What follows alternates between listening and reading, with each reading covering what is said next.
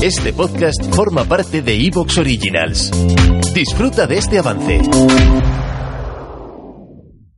Una tarde oyendo un podcast, me pregunté, ¿podría hacer yo lo mismo? Y me dije, claro que sí. Y entonces fundé Antena Historia. Soy Antonio Cruz y bienvenidos a vuestra casa.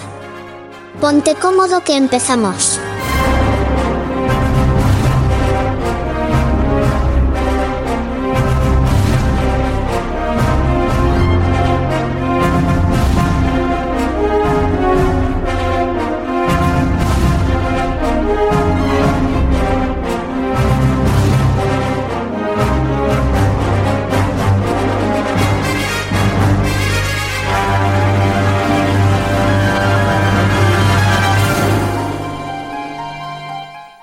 Bienvenidos a Antena Historia.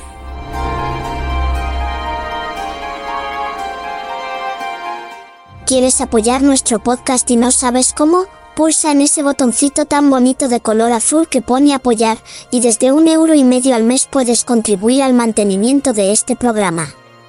La luz está muy cara, y a mi padre le cuesta muchísimo llegar a fin de mes. Bueno, como a ti también, imagino.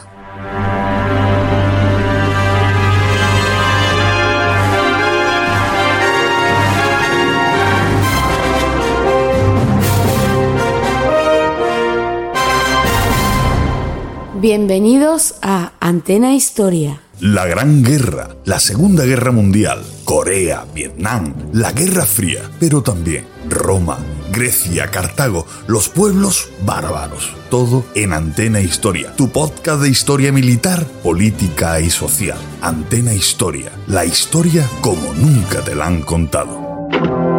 Mayor Dippel. Al momento, señor. Orden. Reúna a todos los jefes de carro. Quiero verlos enseguida. Bien, señor.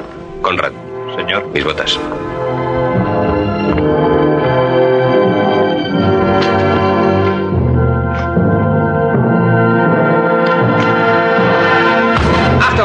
Pues eh, lo primero, buenas noches a todos. Vamos a empezar de nuevo un, un space aquí en Twitter o Twister, como digo yo, eh, que es más divertido Twister que Twitter y más español y más refrescante. Y, y vamos a empezar eso, un space aquí para Antena Historia, como siempre.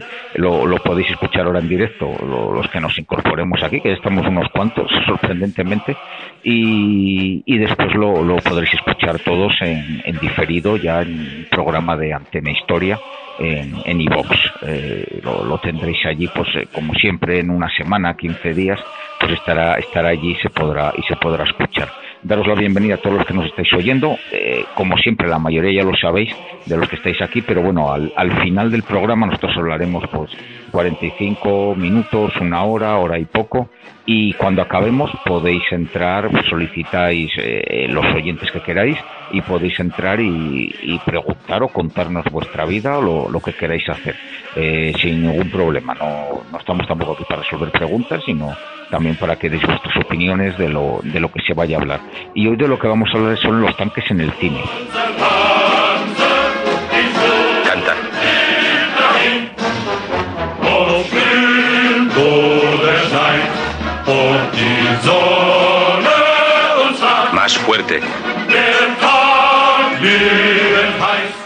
Eh, hablaremos de, películas y, y como siempre decimos, porque a veces hay algunos oyentes que nos lo ponen, sobre todo después en iVox, estos son, estos son programas, son una charla de amigos que tenemos, pues, eh, en este caso a través de, de- de Twitter, pero es una charla de, de unos amigos sentados tomándose algo, un refresco, una cerveza o una Coca-Cola.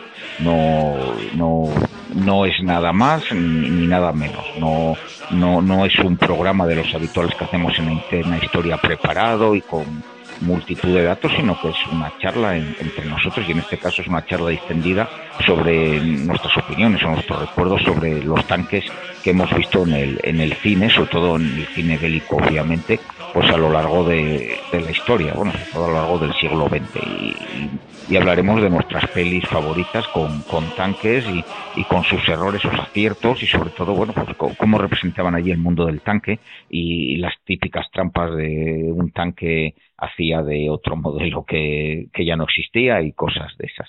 Eh, con, conmigo están hoy Diego. Diego, buenas, eh, buenas tardes, buenas noches, buenos días según cuando nos escuchen. Ahora buenas noches. Buenas noches a todos. Y también tenemos aquí a Domingo. Domingo, buenas noches. Buenas noches a todos. Eh, y después se incorporarán seguramente a, a alguna persona más de los contertulios habituales de, Antena Historia.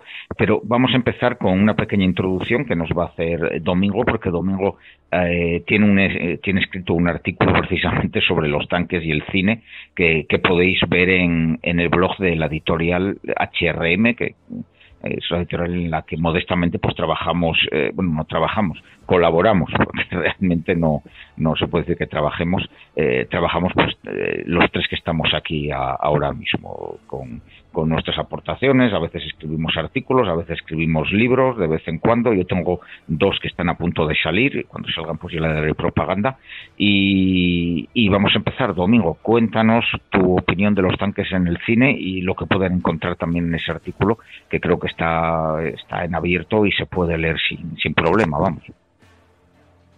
Bueno, vamos a ver un resumen rápido. A ver, siempre nos pasa cuando vamos a los aficionados al cine bélico que cuando vamos a ver una película, eh, sobre todo todo este tipo de películas bélicas rodadas eh, hasta los años 80, principios de los 90, pues claro, nos chirría el carro de combate que vemos en la película, porque los aficionados sabemos que no es el carro real. El ejemplo, bueno, los ejemplos lo hemos estado hablando entre nosotros estos días, las películas Patom y la Batalla de las Ardenas son los ejemplos más claros.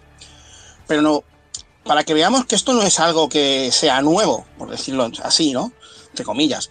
Eh, el carro de combate, desde que nació, ha ido paralelo a la historia del cine. Siempre ha estado ahí.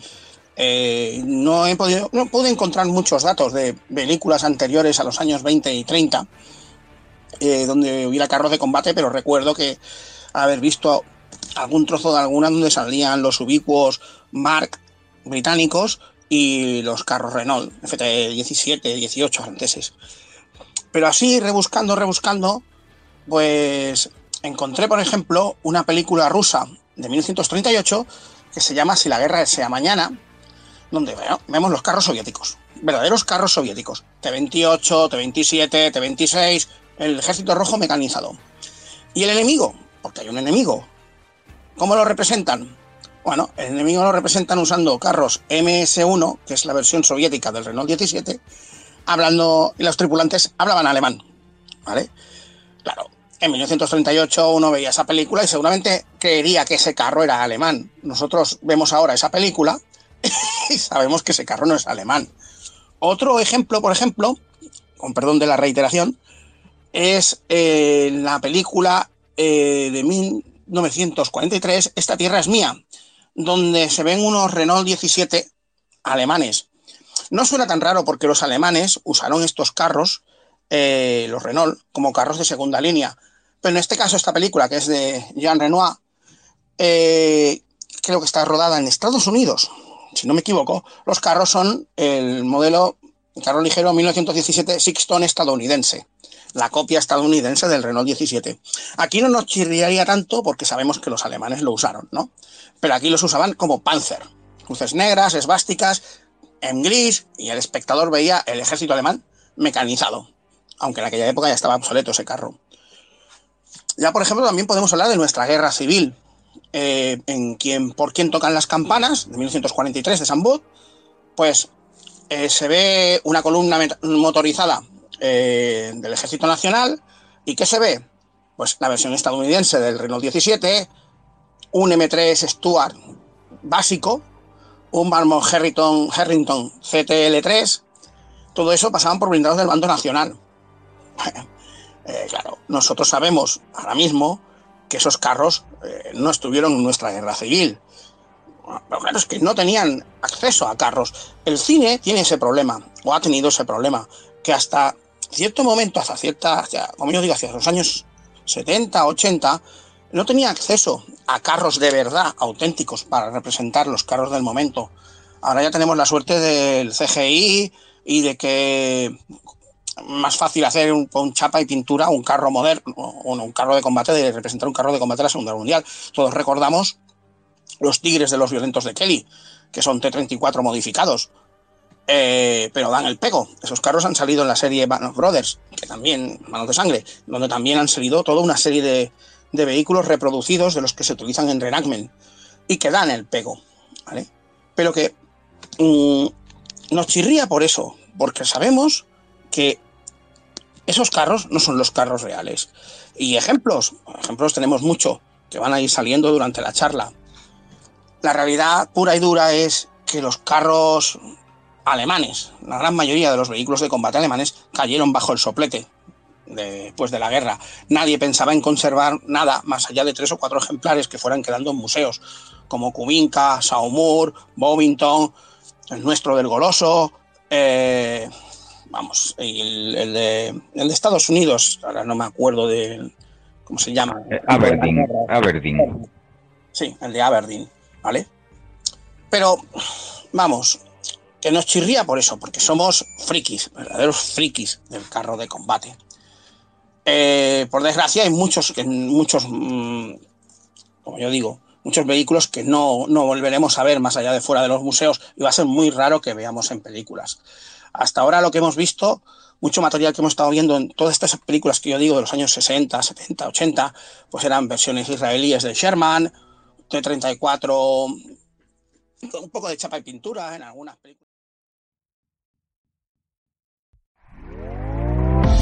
¿Te está gustando lo que escuchas? Este podcast forma parte de Evox Originals y puedes escucharlo completo y gratis desde la aplicación de Evox.